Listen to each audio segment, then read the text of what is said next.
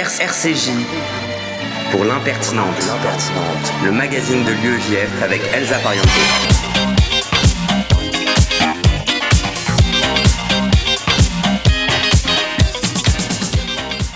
Tous et bienvenue dans l'impertinente, l'émission de l'UEJF sur RCJ 94.8 que vous pourrez ensuite retrouver en podcast sur l'application et même sur Spotify. Au sommaire ce midi, nous recevrons dans un instant Xavier Leclerc, écrivain, pour son dernier livre Un homme sans titre paru chez Gallimard, Un père, deux pays, l'Algérie et la France, le déracinement et l'enracinement. Nous en discuterons dans un très court instant. Puis Samuel Louzon, secrétaire national de l'UEJF, vous fera un tour de l'actu de l'association. Camille Fermont prendra alors le micro pour parler histoire de la peinture autour de Warhol et Basquiat, mais aussi Bonnet Phrygien, la mascotte des JO de Paris 2024.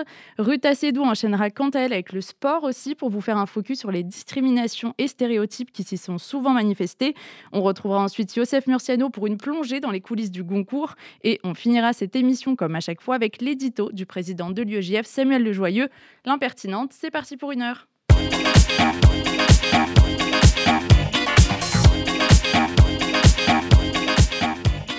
Nous avons le plaisir de recevoir Xavier Leclerc. Bonjour. Bonjour, merci de m'accueillir. Merci à vous d'avoir accepté notre invitation. Vous êtes écrivain et paru à la rentrée dernière votre troisième roman, Un homme sans titre, l'histoire de votre père, de votre famille, que Benjamin Stora a décrit avec beaucoup de justesse. Je cite J'aime votre livre parce qu'il dit la brutalité du système colonial, l'incroyable dureté de la condition ouvrière en situation d'immigration et les troubles d'identité qui résultent d'une histoire cruelle et raconte sans ressentiment. C'est la force de votre livre.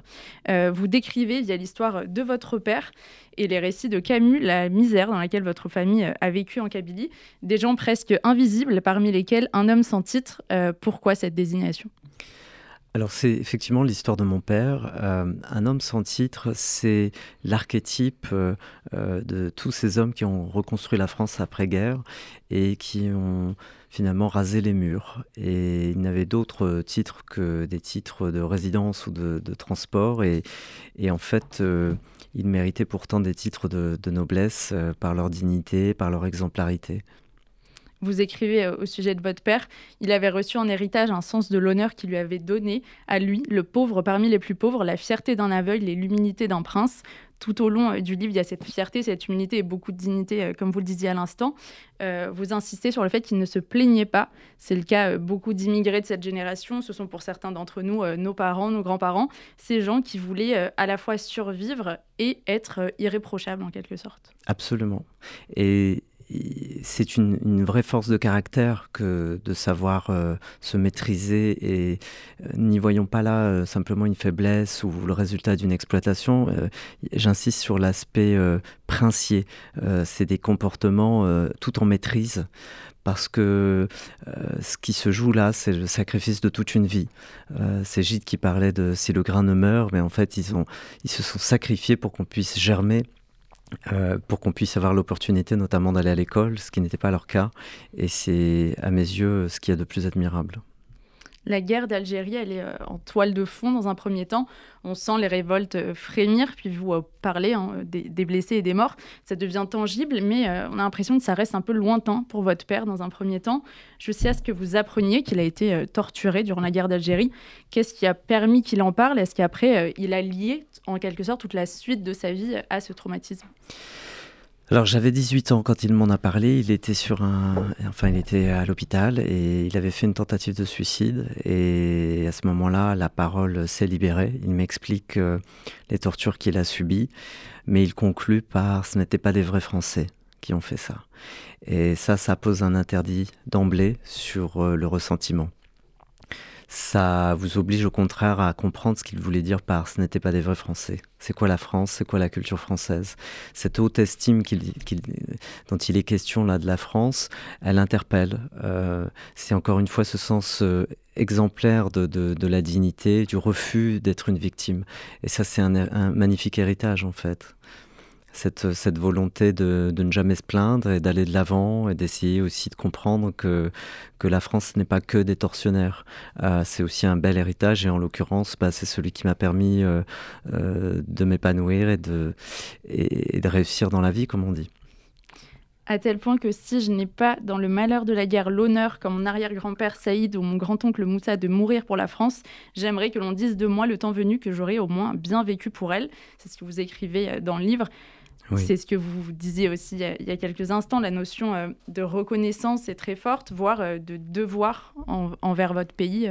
Oui, parce que c'est des étapes fondamentales. Si vous aimez votre pays, vous aimez vos compatriotes, et cette fraternité dont il est question, elle est, elle est plus que jamais vitale aujourd'hui. Je suis ravi d'être dans, dans, cette radio aujourd'hui, euh, dans ces studios, pour parler de fraternité aussi. On n'a pas souvent l'occasion d'en parler, mais moi, né de parents musulmans, euh, c'est euh, un honneur d'être ici pour moi, de pouvoir vous exprimer ma fraternité. Et c'est vraiment pas quelque chose qu'on a l'habitude de, dire, parce que souvent le format médiatique marche sur du buzz, sur du clash. Moi, j'ai envie de vous proposer de la fraternité. Merci pour ça. Et euh, en effet, on le ressent euh, dans le livre, avec par exemple le fait que euh, vos premiers écrits portent le titre de Yiskor en hébreu, qui signifie qu'ils se souviennent. C'était une façon pour vous de, distiller cette part juive de l'Algérie? Oui, alors ça c'est deux choses. Il y a, effectivement l'anecdote de, mon premier roman, véritable de mon premier manuscrit, j'avais 13 ans et, et Yiskor en, yiddish, ça veut dire la mémoire. Et c'était en gros l'histoire euh, de, ce manuscrit, ça vaut ce que ça vaut, j'avais 13 ans, mais c'était l'histoire d'une éditrice euh, qui euh, plongeait dans l'alcool, noyait son chagrin et on, découvre à la fin euh, la raison, de, la raison de, de, son addiction à l'alcool, ce qui est assez ironique parce que je n'avais jamais bu une goutte d'alcool à ce stade et je n'étais pas non plus une femme. Euh, et, et, ça prouve bien que très très tôt chez moi, cette fraternité, cette empathie euh, est quelque chose de, très important.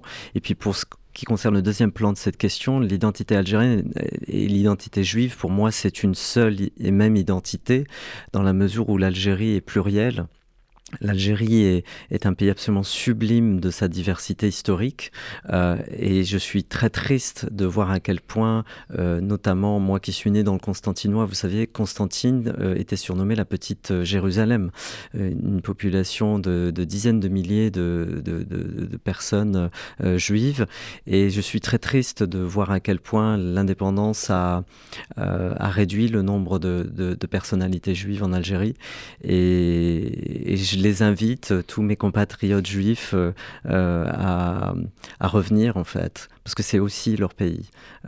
c'est aussi un héritage qu'ils nous m'ont donné aussi. C'est aussi la richesse de, l'Algérie. L'Algérie et puis la France, ça a été la misère, le déracinement, l'usine, euh, le placement au foyer un temps, la violence. On a accès à, toutes ces réalités dans les deux pays euh, très durs hein, dans votre livre. Et puis il y a le récit, celui euh, que faisait votre mère de sa vie en France lorsque vous retourniez en Algérie, l'occasion de briller, je cite.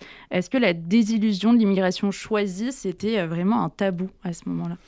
Alors, ma mère, c'était une duchesse. c'était une femme qui n'avait rien, évidemment, mais qui avait une malle bleue, une cantine bleue en fer, et elle ramassait euh, tout ce qu'elle pouvait au marché, euh, euh, des bouts de tissu, des miroirs, des stylos tous les trésors qu'elle accumulait au fil de l'année. Et quand on retournait au bled, elle devenait une duchesse, c'est-à-dire qu'elle qu'elle prodiguait des largesses à tous les cousins et à toute la famille, et elle devenait dans le regard de l'autre cette personne opulente. Et on est dans quelque chose un peu à la Roberto Benigni, quoi, quelque chose de tragique. Et enfant, je ne me souviens pas exactement de ce qu'elle leur disait, mais je me souviens du regard. Et ce regard des, gens autour de nous nous disait Waouh, vous avez réussi, waouh, c'est magnifique. Et ma mère reprenait dans cette cour des miracles un peu de fierté. Et ce qui se jouait à ce moment-là, c'est le tragique d'une vie sacrifiée. Et, et je fais cette analogie dans, le livre. À, enfin, je parle des parterres de Versailles, de le nôtre, je parle des on sublime complètement la misère à ce moment-là. Et pour moi, ma mère, c'était une des plus grandes euh, figures de l'écriture à ce moment-là. Elle ne savait ni lire ni écrire, mais d'inventer une histoire, de sublimer le réel pour le dépasser et pour nous offrir autre chose et pour nous offrir à rêver, c'est quand même le début de la littérature pour moi malgré la difficulté euh, du travail de votre père lorsqu'il a été mis euh, en pré-retraite, c'est euh, un monde qui s'est un peu écroulé pour lui. Est-ce que travailler, c'était son rôle dans la société et ou dans la famille? Alors mon père n'a connu que le travail. Euh, enfant, il est né dans les années 30 et Albert Camus se rend en Algérie en, 1939 pour y écrire une série d'articles et il décrit ses enfants qui se battent contre des chiens errants pour des restes. Et parmi ces enfants, il y a mon père cet enfant euh, qui deviendra mon père, euh, comme tous les enfants de sa génération, euh, travaille. Alors, vend du charbon de bois, fait les vendanges, et ensuite il grandira.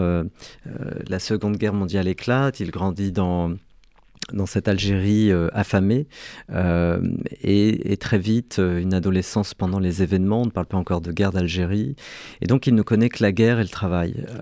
et il arrive donc après l'indépendance en 62 pour travailler à l'usine métallurgique de Normandie pendant des décennies. Et donc, euh, sa vie, c'est la guerre et le travail. Et peut-être que je dirais le travail est aussi une guerre euh, dans son cas. Et quand effectivement il se retrouve mis au carreau euh, avec des milliers d'autres personnes au moment de la fermeture de l'usine en Normandie, en 92 de mémoire, c'est avant euh, de parler de retraite, c'est de se retirer du monde dont il s'agit. Il est, euh, je le compare à un produit périmé.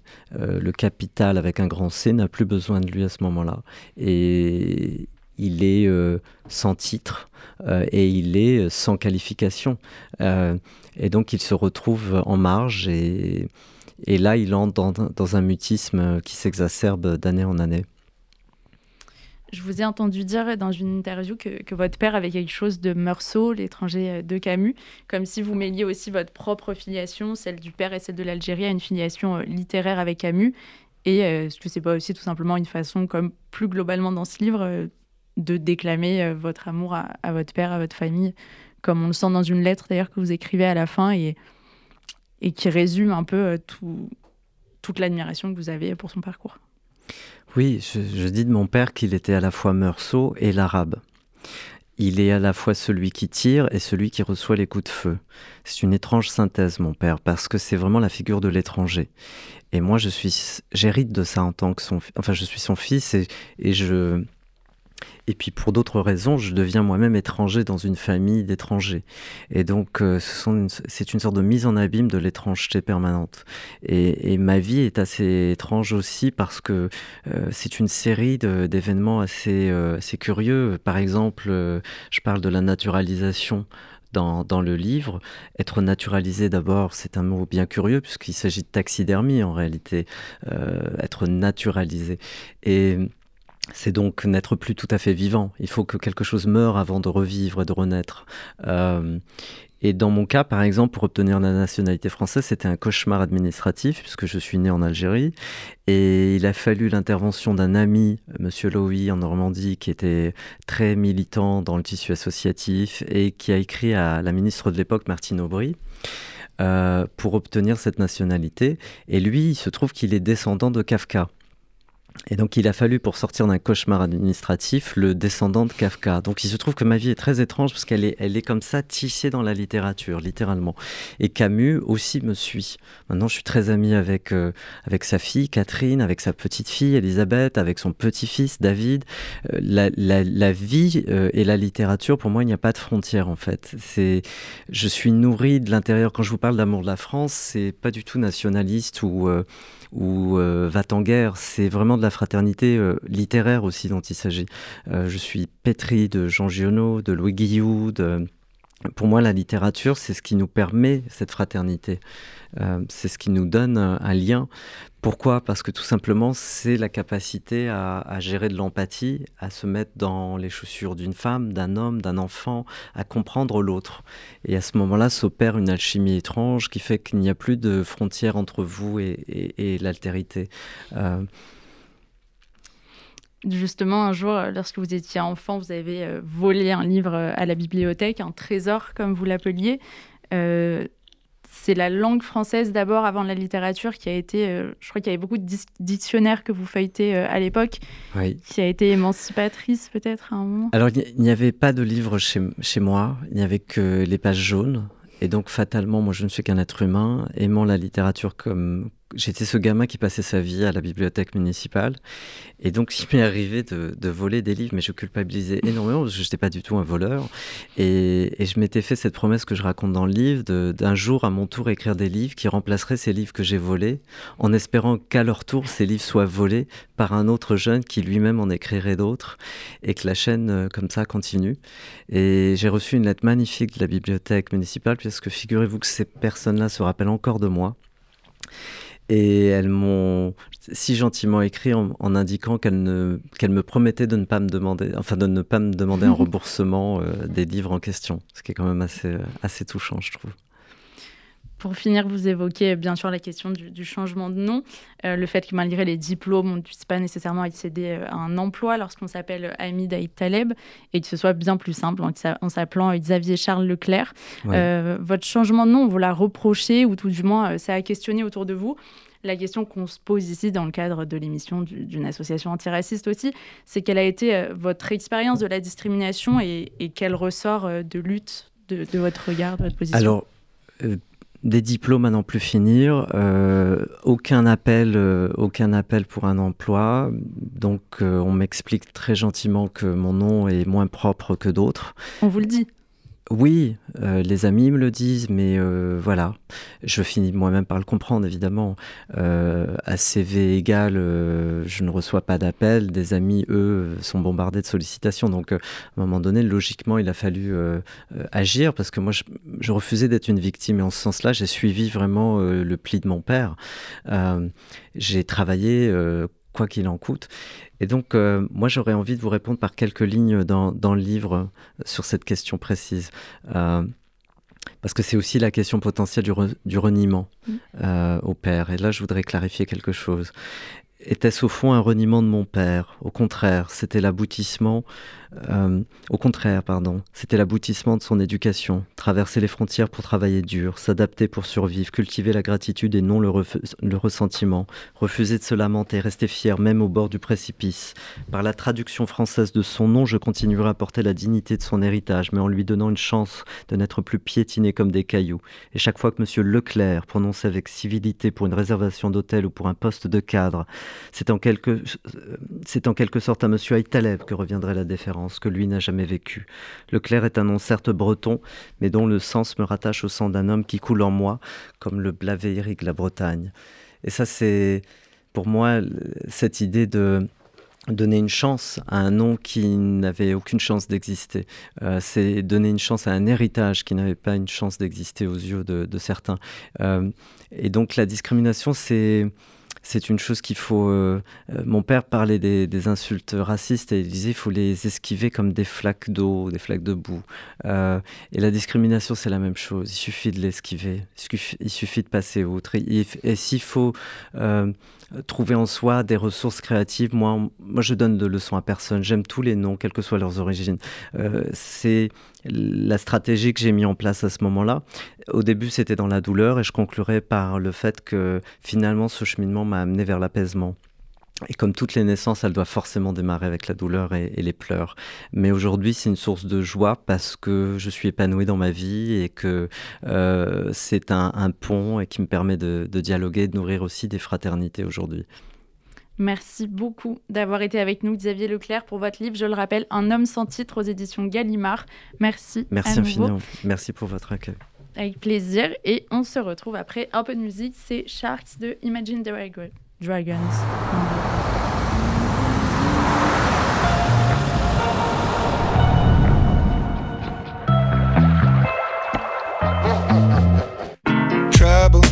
Blood in the rocky waters. Hide away your sons and daughters, eat you alive. Levels, better put your head on swivels. Dancing with the very devil, butter tonight. You think you're better than them, better than them. You think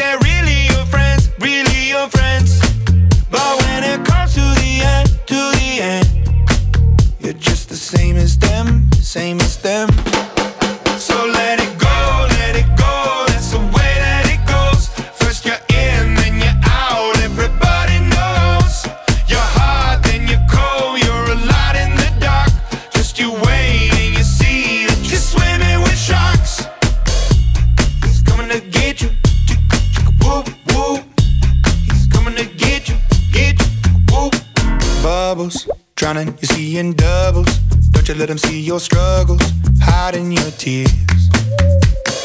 Crisis, take advantage of your niceness, cut you up in even slices, prey on your fears.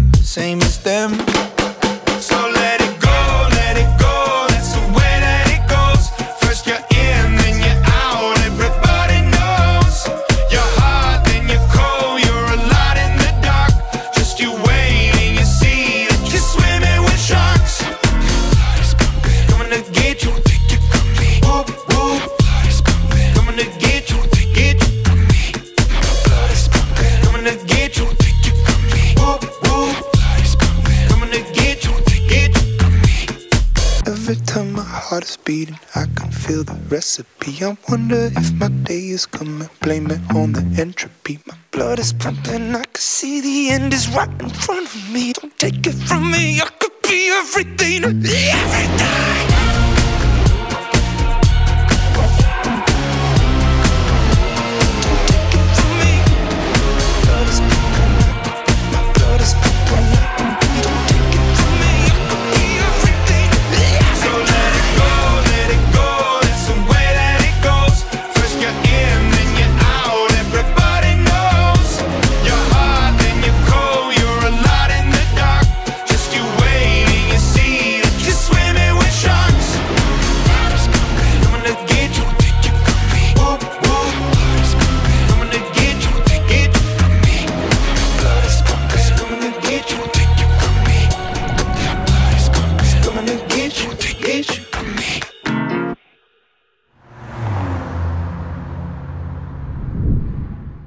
De retour dans l'impertinente avec Samuel Louzon, secrétaire national de l'UEJF, pour évoquer l'actu de l'UEJF. Salut Samuel Bonjour Elsa, bonjour à nos auditeurs. L'actualité de la semaine est particulièrement tournée vers nos sections. Et comment ça va alors dans nos sections? Oui, bon, bah déjà, on félicite le nouveau bureau de l'UEJF Grenoble, qui a été élu hier avec Jordan Touachi à sa tête, un grand Mazel Tov à eux. Et à Paris aussi, ça bouge. En effet, la semaine dernière, l'UEJF et l'association Débattre en Sorbonne ont organisé un concert très particulier dans un des amphithéâtres de la prestigieuse université, euh, de la prestigieuse université Paris 1 Panthéon Sorbonne. Les musiciens et les violons du groupe Les Violons de l'Espoir, amenés par la famille Weinstein, ont pu se produire devant une salle pleine et refaire jouer des violons pourtant destinés à jamais au silence. Oui, j'ai vu ça, j'ai cru comprendre que ces violons avaient euh, en effet une histoire particulière. Oui, en effet, Amon Weinstein, un luthier israélien d'origine ashkénaze qui a perdu une bonne partie de sa famille dans la Shoah, a décidé il y a maintenant quelques années de se lancer dans un projet fou, celui de réhabiliter des violons ayant appartenu à des victimes de la Shoah. Amon les répare et leur permet de faire vivre la mémoire et l'histoire de leurs anciens propriétaires. Et si ce projet a pu être une réussite, c'est grâce au lien qu'entretient l'UEJF avec d'autres associations de la Sorbonne. Ça peut être aussi grâce euh, au voyage en Israël et en Pologne avec les leaders associatifs. Mais euh, comment l'UEJF procède concrètement pour tisser ces liens essentiels? Eh bien oui, tout ça, comment l'UEJF procède, tout ça passe par les élections étudiantes qui vont cette année se dérouler le 7 et 8 décembre prochain à Paris 1 et qui permettront de valoriser l'UEJF. La section de l'UEJF sera représentée sous la bannière d'une fédération qui portera le nom de FEDER, Fédération des enfants de la République, et qui regroupe l'UEJF, mais aussi SOS Racisme et l'association Ni pute ni soumise. C'est grâce à l'élection chaque année de un ou deux représentants de l'UEJF que cette section est l'une des plus importantes. Elle est dotée d'un local qui permet à de nombreux étudiants de pouvoir manger cachère et de se retrouver tous les midis, mais c'est aussi une section qui cette année a mené de grands projets comme apporter de l'aide humanitaire ou organiser des voyages en Israël et en Pologne. Alors, pour permettre à la section de l'UEJF Paris 1 de garder son élu, nous appelons à la mobilisation générale. Carrément à la mobilisation générale, dis-moi en plus Samuel. Oui, oui, Elsa, à la mobilisation générale. Alors, si tu es étudiant à Paris 1 et que tu as envie de rejoindre cette formidable aventure, je t'invite à nous contacter rapidement sur notre page Instagram UEJF officiel. Note bien UEJF officiel. Ou directement sur la page Instagram de la section UEJF Paris 1. Et si tu n'es pas de Paris 1, pas de panique. Tu peux toujours retrouver les sections de l'UEJF lors de nos tant attendues universités d'hiver de l'UEJF qui reviennent du 18 au 25 décembre. Mais attention, cette année, nouvelle destination. Alors, prépare ton maillot de bain et tes lunettes de soleil. Cette année, pour les universités d'hiver, l'UEJF part, attention roulement de tambour, l'UEJF part à Marrakech une semaine de kiff avec une centaine d'étudiants sous le soleil marocain. Mais enfin bon, je ne t'en dis pas plus. Pour plus d'informations, je t'invite là aussi à nous retrouver sur notre page Instagram UEJF officiel. Merci beaucoup Samuel et bonne chance pour les élections. Merci à toi.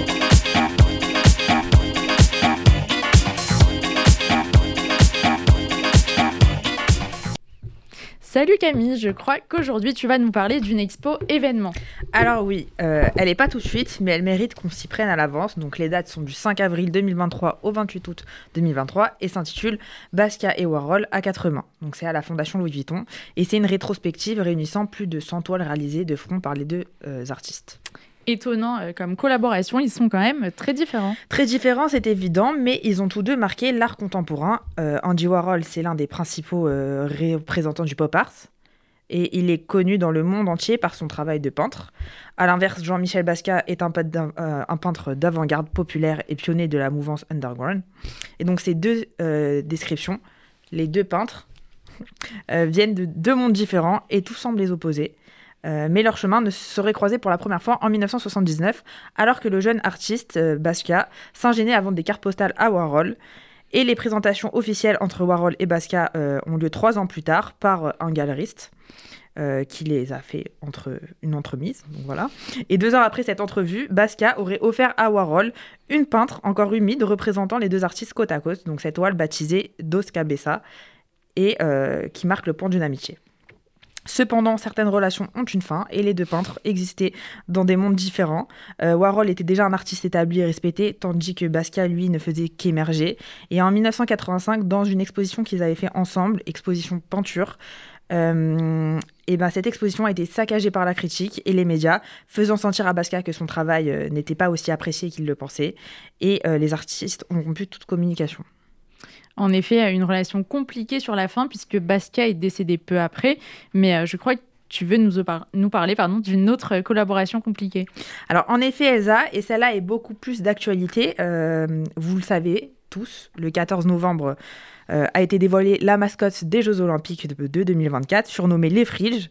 Et comme vous l'aurez compris, elle représente le bonnet phrygien, marqueur de l'histoire révolutionnaire. Donc d'abord, un petit point historique, c'est normal, ça reste une chronique culture. Euh, donc cultivons-nous. La mascotte olympique est un personnage imaginaire ou animalier symbolisant l'esprit des JO. Elles sont souvent le reflet de la culture et de l'histoire euh, de la région. Et depuis les Jeux olympiques d'hiver de 1968, chaque édition des Jeux possède une mascotte officielle. Donc la première apparition d'une mascotte euh, remonte à 1932 euh, à Los Angeles. Donc c'était un jeune chien nommé Smokey. Euh, qui s'est vu attribuer le titre de mascotte du village olympique, mais il n'y avait pas de reconnaissance officielle encore. elle est arrivée plus tard aux Jeux olympiques de Grenoble en 1968 avec la mascotte Chousse, qui est considérée par le CIO comme la première mascotte olympique. En tout cas, c'est plutôt mignon les mascottes, mais je crois que c'est surtout sa fabrication chinoise qui fait parler. Et oui, la France euh, sera et la France représentera. C'est comme ça qu'on avait pensé ces Jeux Olympiques. Mais quoi, scandale, arnaque, arnaque, aberration, on apprendra que cette petite mascotte de 24 cm est fabriquée en Chine. Et le Made in France, il est où? Donc sur le million de peluches commandées, seuls 20% d'entre elles euh, seront fabriquées en France par l'entreprise bretonne Doudou et compagnie. Et les 80% restants seront produites en Chine. Alors il y a eu des explications, elles valent ce qu'elles valent, mais selon les créateurs, la petite taille de ces mascottes complique le rapatriement à 100% de leur confection en France. Et donc comme c'est complexe, il faut plus de main-d'œuvre. Et la main-d'œuvre, ça coûte cher. Donc la Chine euh, était le pays le plus adéquat. Euh, et donc, si ça n'avait pas créé en Chine, ça obligerait la petite mascotte à être vendue à un prix défiant ceux de l'avenue Montaigne. Hmm. Donc, on a préféré faire du bon marché. Mais attention, j'ai un scoop pour vous, car on peut aussi en rire. C'est l'heure de l'info chinoise. Alors, on peut plutôt rebaptiser ça l'info prévisible. Sachez que la moitié de ceux qui vous entourent a probablement été fabriqué en Chine. Mais non, quelle n'est pas ma surprise d'apprendre une telle nouvelle? Plus sérieusement, la vraie surprise, ce n'est pas d'apprendre que la moitié de la planète est made in China, Ça, en vrai, on le savait. Mais plutôt que ces produits aussi viennent de tout droit de là-bas. Donc, à commencer par les, champs de, les champignons de Paris. Donc, ils n'ont de Paris que leur nom. 70% de la production se concentre en Chine. Et vous allez me dire, ça va, il nous reste encore 30%. Eh ben non, il ne reste plus que 5 producteurs en France dans la région, ce qui représente à peu près 5% de, Champignons. de, de champignons de Paris fait en France. Donc voilà. Et si on continue, euh, pour ces universités d'été 2022, organisées dans le Loir-et-Cher, le Parti socialiste a fait fabriquer des casquettes rouges brodées Make la gauche great again. Et donc sur la petite étiquette de la casquette, on voyait l'écriture Made in China. Et pour finir, les tomates. Je ne dis pas que toutes les tomates viennent de Chine, mais à l'échelle mondiale, la Chine représente le plus gros producteur de ce fruit, de ce légume. Je vous laisse le débat. Euh, et à titre d'exemple, en 2020, le pays a produit 64 768 millions de kilos de tomates. En deuxième position, l'Inde. Donc trop bon. Quand vous commandez votre tomate mozza au restaurant, euh, et bah, vous avez un bilan carbone beaucoup plus lourd que les déplacements du PSG. Merci Camille pour toutes ces infos et on se retrouve après une découverte musicale impromptue. C'est Poupée russe de Luigi Pekka.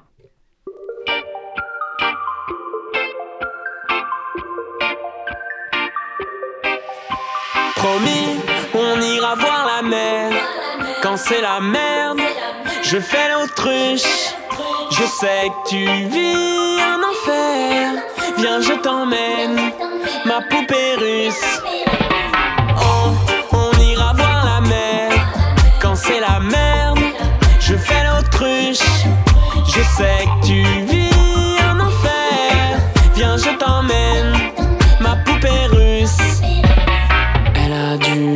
sur les dents, mais pas de sang sur les mains. On n'est pas si différent quand elle prend ses médicaments. Personne sait qu'elle est malade, on n'en parle pas, on se balade. Moi, si on m'a proposé de me reposer à l'hôpital, on ira voir la mer. Quand c'est la merde, je fais l'autruche. Je sais que tu vis un enfer. Viens, je t'emmène, ma poupée russe.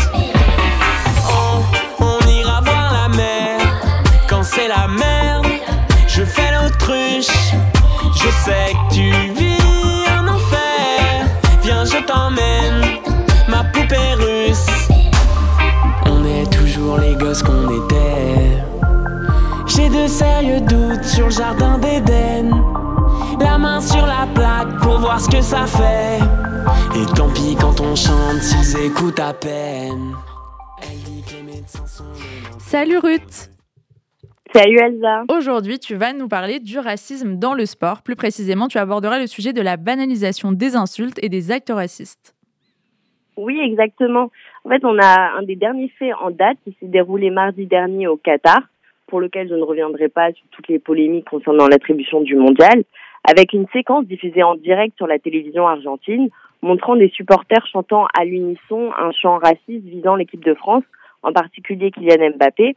Il est question de joueurs qui, je cite, jouent en France mais viennent tous d'Angola. Et concernant Mbappé, sa mère est nigériane, son père camerounais, mais sur les papiers, nationalité française.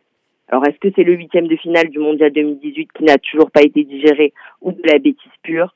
Peu importe, nous avons encore eu une démonstration d'un racisme qui s'exprime encore trop souvent dans le sport. Il y a encore pas mal de stéréotypes, d'idées reçues qui sont encore aujourd'hui profondément ancrées dans la société et qui euh, concernent le sport aussi. Exactement, on peut par exemple citer le fait que les personnes menues originaires d'Asie seraient prédestinées pour des disciplines comme la gymnastique artistique ou encore, autre stéréotype bien connu, le fait que les Noirs seraient les meilleurs sprinteurs ou les meilleurs coureurs. Et derrière ce préjugé-là se cache l'idée raciste que le Noir est un sauvage, caractérisé par sa puissance physique en comparaison aux Blancs, euh, davantage intellectuels. Et donc, euh, nous pouvons remercier des sportifs comme par exemple Tiger Woods, avant lequel on ne pouvait pas penser qu'un Noir pouvait être champion de golf. Ce qui est fou, c'est que si on se penche sur certains sports, comme par exemple le football américain, on a observé pendant longtemps un lien entre la couleur de peau et la place sur le terrain. En fait, plus on se rapprochait du centre de l'équipe et donc des postes de décision, moins il y avait de joueurs noirs. Une des explications qui revient plusieurs fois est que le sport est entre guillemets un miroir de la société. Est-ce que tu pourrais euh, développer un peu cette question? Oui, tout à fait. Si on regarde l'histoire, on voit que le milieu du sport reflète les façons de penser ou, comme je viens de le dire, les stéréotypes qu'on peut avoir. Par exemple, en 1904, dans le cadre des Jeux olympiques de Saint-Louis aux États-Unis, euh, ont été organisées ce qu'ils appelaient des journées anthropologiques, au cours desquelles les organisateurs ont organisé des compétitions réservées aux indigènes amérindiens. Il s'agissait en fait de leur faire disputer des épreuves habituellement pratiquées par des blancs, comme le saut en hauteur, le tir à l'arc, le lancer du javelot, pour tester les qualités athlétiques de ces indigènes, considérés comme des sous-hommes et des sauvages. Et puis aussi, il y a une autre idée, c'est que le sport est un espace social où il y a des interactions. C'est un espace où il peut y avoir de la frustration en réaction à un incident sur un terrain, par exemple, qui va se manifester sous la forme de violence physique ou de violence verbale, de façon parfois spontanée, parfois volontaire, pour provoquer et déstabiliser l'adversaire. Et cela peut même être parfois admis par les joueurs victimes qui considèrent que cela fait partie du jeu. Enfin, on peut même y retrouver dans le monde du sport les extrêmes politiques, euh, surtout dans le foot où on voit la présence de l'extrême droite via les hooligans. Les militants d'extrême droite peuvent voir les hooligans comme un visier puisqu'on y retrouve plusieurs similitudes avec leur propre groupe, notamment l'aspect radical et très organisé.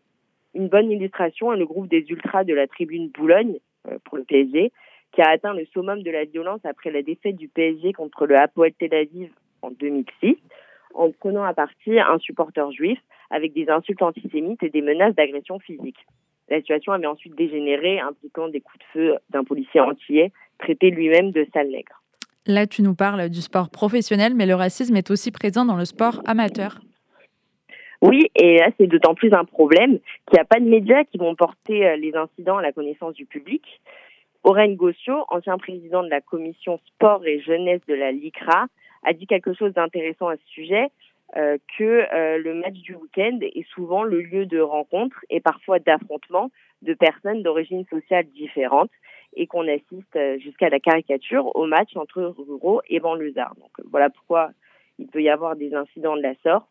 Et dans ce cas, ça relève aux fédérations de gérer ça, et mon mot la fin du coup et qu'il faut former des éducateurs dans les clubs à la gestion de ces conflits et à ces problématiques. Merci beaucoup Ruth. De rien Elsa, avec plaisir.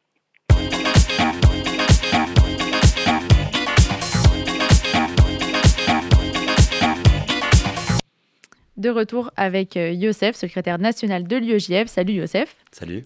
On va commencer avec une devinette. Quel est le point commun entre un conflit d'intérêts imbriqué dans une histoire d'amour, le récit sombre de la vie d'un mystique conseiller de Poutine, le Hezbollah et une carte postale? Tu ne sais pas? T'es pas au courant? Mais non. Eh bien, c'est le prix Goncourt, l'Académie Goncourt évidemment. Cette semaine, je vous propose le récit du tremblement de terre qui secoue depuis plusieurs mois la, prestigi- la prestigieuse pardon, Académie. Goncourt, c'est un nom qui résonne à nos oreilles, mais moi je ne connaissais pas trop son fonctionnement. Alors l'Académie est composée de dix figures de la littérature française, on peut citer Pascal Bruckner, Pierre Assouline ou encore Tar Benjeloun. Les dix, comme on les appelle, se réunissent une fois par mois chez Drouan, et c'est dans l'ambiance feutrée de cette brasserie parisienne, dans un salon privé du premier étage, que ces grands de la littérature française votent chaque année pour le prix Goncourt depuis 1903. Le lauréat reçoit les honneurs, un prix de 10 euros, tout rond, mais plus important, le prix déclenche une avalanche médiatique, des centaines d'articles, une montagne de critiques, et donc forcément des centaines de milliers d'exemplaires vendus en librairie. Et ça, c'est synonyme de beaucoup, beaucoup, beaucoup d'argent. Alors la question que l'on peut se poser direct comme ça, c'est évidemment celle du conflit d'intérêts, mais ils ont réglé ce problème il y a bien longtemps. Pour faire partie des 10, il faut renoncer à recevoir le prix Goncourt. Nous voilà rassurés, tout va bien dans le meilleur des mondes. Et non, tout ne va pas pour le mieux. Figure-toi que cette année, les oppositions entre les membres de l'Académie ont pris un tournant beaucoup plus important. Le premier bras de fer, il date du 25 octobre 2022. La joyeuse troupe doit s'envoler pour le Liban. Depuis Beyrouth, il compte annoncer la quatrième sélection du Goncourt 2022, un petit événement censé redonner un souffle à la francophonie au pays du Cèdre. Mais le 8 octobre, quelques jours plus tôt, le ministère de la Culture libanaise étale sa haine dans les médias et prévient Nous ne permettrons pas à des sionistes de diffuser le venin du sionisme au Liban. Alors rassurez-vous déjà, un, c'est pas moi qui dis ça, c'est le ministre. Et, chers auditeurs, aucun sioniste reptilo-franco-maçon à l'Académie Goncourt, seulement quelques non-juifs. Et c'est ça qui déclenchera le conflit. Une partie des membres de l'Académie refuse de partir au Liban, considérant ses propos comme antisémites. De l'autre côté, le président et ses soutiens maintiennent le voyage. Aucune excuse officielle n'est prononcée, et pire, aucun communiqué condamnant les propos litigieux de la part des académiciens depuis Beyrouth. Alors depuis Paris, de l'autre côté, Pascal Bruckner, Eric Emmanuel Schmitt, Tar Benjeloun et Pierre Assouline s'insurgent. Mais rien n'y fait, l'événement se déroule, la quatrième sélection est annoncée sur place et la fracture est consommée. C'est dingue cette histoire. Et alors, euh, quelle est la deuxième tempête? Et ben, la deuxième tempête, elle intervient quelques semaines plus tard. Au terme des différents tours de sélection du concours, deux romans s'opposent. Le Mage du Kremlin d'un côté, un récit sur l'avènement de l'ère Poutine, et Vivre vite, le roman intime et intimiste de Brigitte Giraud. Depuis 1996, une telle opposition n'avait pas existé entre les membres de l'Académie. C'est frontal. La tension est si forte qu'un pouvoir exceptionnel du président est utilisé, celui du vote compte en double. Brigitte Giraud remporte le prix Goncourt. Vous me direz, mais quel est le rapport entre une querelle littéraire et un- une sombre affaire d'antisémitisme? Hein, Vous vous posez la question Évidemment. Eh bien c'est simple, les deux camps sont les mêmes. En liant les deux affaires, Denis Connard, journaliste au Monde, tente de deviner la nature de la vraie opposition. Plusieurs hypothèses sont avancées. Une bataille de pouvoir entre Pierre Assouline et Philippe Claudel est la plus probable. De, des coins, le président pourrait remettre en jeu son poste et son héritier na- naturel serait Claudel, que Pierre Assouline a déjà affronté lors des de précédentes élections. Convaincant, non, comme hypothèse? Mais une autre hypothèse attire mon attention. Et si Et si le Goncourt était à un tournant de son histoire? Et si c'était la définition de la littérature et de son poids dans la société qui était en jeu? Et s'il était question de savoir si les livres, les auteurs, les intellectuels et l'art en général avaient un poids politique? Alors moi, j'ai mon avis, mais je vous laisse à votre réflexion. Merci beaucoup, Youssef. Et on se retrouve pour la dernière partie de l'émission après Keren Shemesh de Benaya Berabi. אל תלכי, קרן שמש, לא נגמר לנו היום. למה את מסתתרת? עננים בכל מקום. אל תבכי, כמו הגשם, לא חבל על הדמעות. יד חמה מבקשת לחבק אותך שעות אשים שירים שאת אוהבת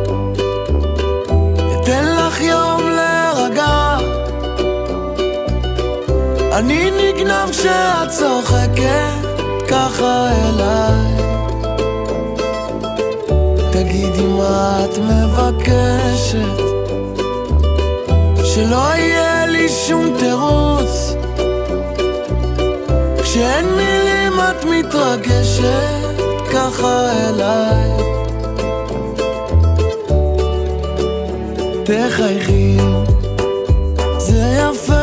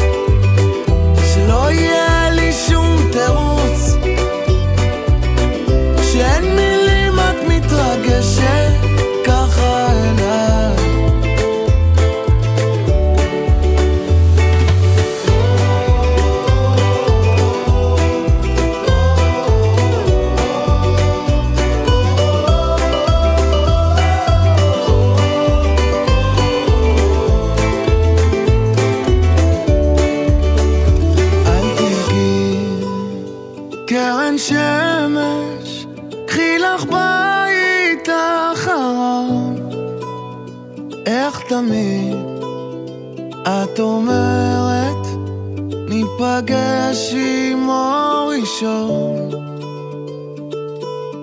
אשים שירים שאת אוהבת,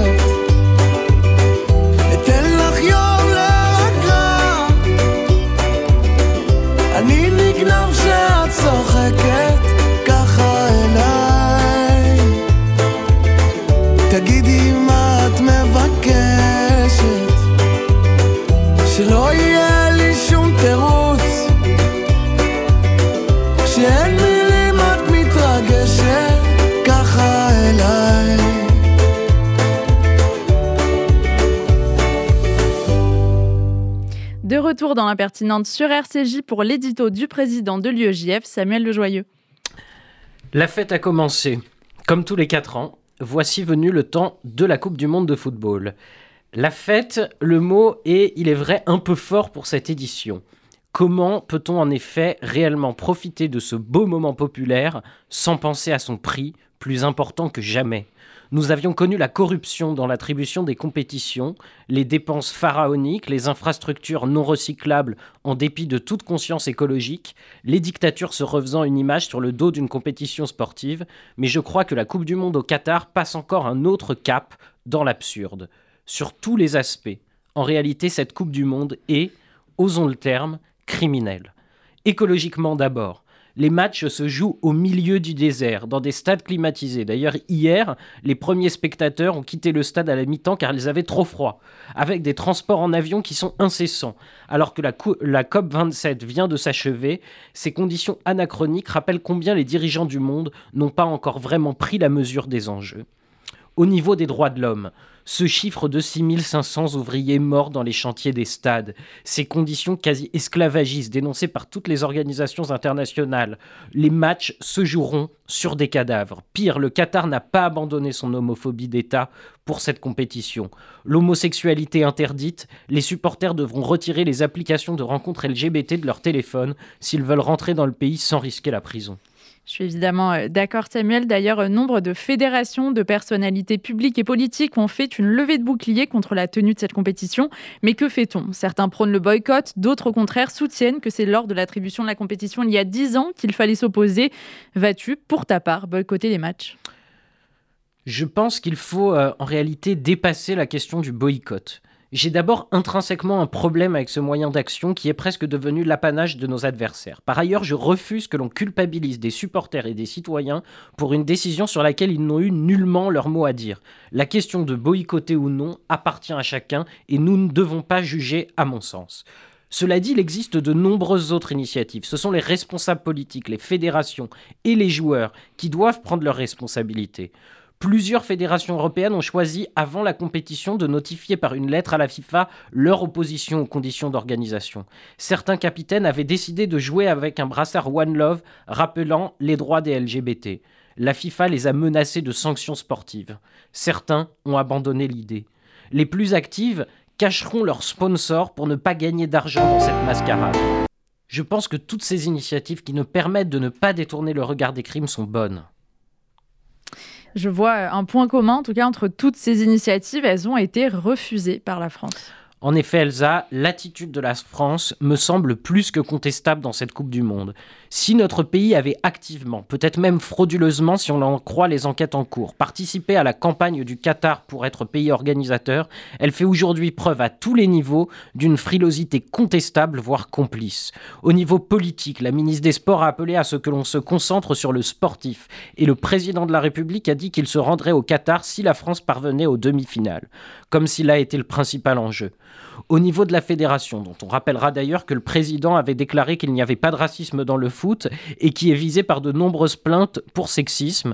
Nous faisons partie des rares en Europe à ne pas être monté au créneau contre la FIFA pour son organisation faisant fi des droits de l'homme. Au niveau des joueurs, aucun ne s'est clairement positionné et le capitaine Hugo Lloris a refusé de porter le fameux brassard avant même la menace de sanctions de la FIFA.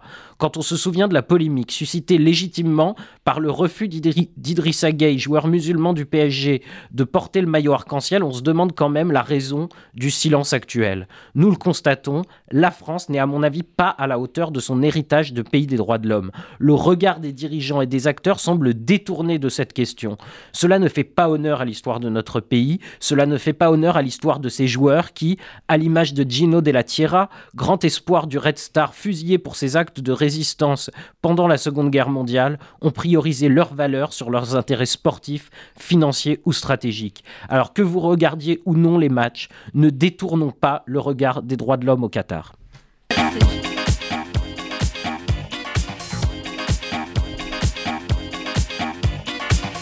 L'impertinente RCJ 94.8, c'est maintenant l'heure de se quitter. C'était un vrai plaisir de se retrouver, de partager cette émission avec vous. Un grand merci à tous, invités chroniqueurs, et merci à Daniel pour la réalisation de cette émission.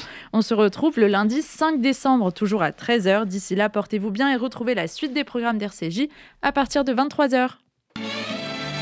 RCJ pour l'impertinente, le magazine de l'UEJF avec Elsa Pariente.